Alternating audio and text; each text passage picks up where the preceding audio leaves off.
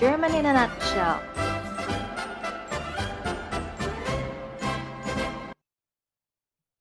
Guten Tag, Freunde. Selamat datang di program kami German in a Nutshell. Di episode sebelumnya, kita sempat berdiskusi mengenai hobi dan aktivitas favorit ya. Hari ini topik kita adalah bentuk pengingkaran dan cara penggunaannya. Yuk kita mulai. Kein, keine, oder nicht. Kita akan mulai dengan belajar beberapa ungkapan seperti berikut. Was ist das? Apakah itu? Das ist ein Ball. Itu adalah sebuah bola. Baik, sekarang bisa ikuti Frau ya. Was ist das? Das ist ein Kedua, ist das eine Lampe? Apakah itu lampu? Nein, das ist keine Lampe. Itu bukan sebuah lampu. Das ist eine Kerze. Itu adalah sebuah lilin. Oke, ikuti ya. Ist das eine Lampe? Nein, das ist keine Lampe. Das ist eine Kerze. Ketiga, ist das ein Buch? Apakah itu buku? Nein, das ist kein Buch. Itu bukan sebuah buku. Das ist ein Magazin. Itu adalah sebuah majalah. Ikuti. Ist das ein Buch? Nein, das ist kein Buch. Das ist ein Magazin. Yang keempat, ist das ein Verkäufer? Apakah itu seorang penjual? Nein, das ist kein Verkäufer. Itu bukan seorang penjual.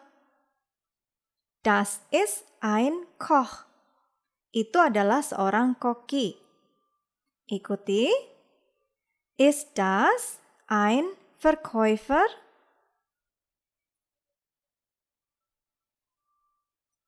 Nein, das ist kein Verkäufer.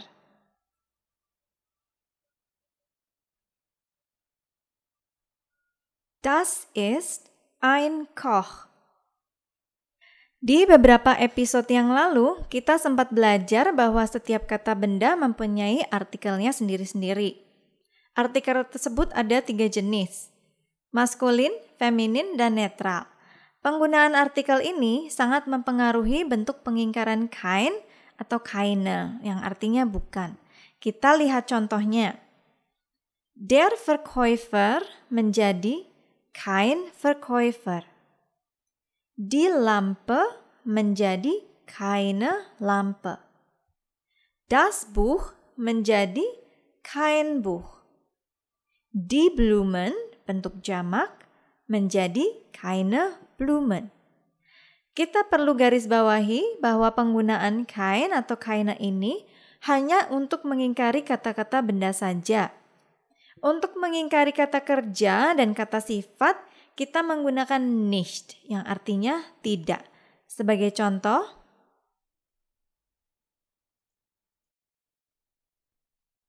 Ich arbeite heute nicht. Saya hari ini tidak bekerja. Ikuti Frau. Ich arbeite heute nicht. Ich arbeite heute nicht. 2. Ich lerne Englisch nicht. Saya tidak belajar bahasa Inggris. Ikuti. Ich lerne Englisch nicht. Ich lerne Englisch nicht. Tiga, ich koche morgen nicht. Saya besok tidak masak. Ikuti. Ich koche morgen nicht. Ich koche morgen nicht. Empat. Ich bin nicht traurig. Saya tidak bersedih. Ikuti. Ich bin nicht traurig. Ich bin nicht traurig. Yang kelima, Paul ist nicht glücklich. Paul tidak senang. Ikuti, Paul ist nicht glücklich. Paul ist nicht glücklich. Enam, Mama ist nicht sauer. Mama tidak sedang marah. Ikuti, Mama ist nicht sauer. Mama is nicht sauer. Bagaimana teman-teman? Tidak sulit ya?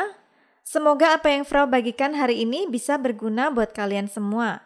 Terima kasih sudah belajar bersama Frau. Minggu depan kita akan bahas topik-topik lainnya yang pasti seru banget. So, jangan lupa stay tune di channel kami German in a Nutshell. Tschüss!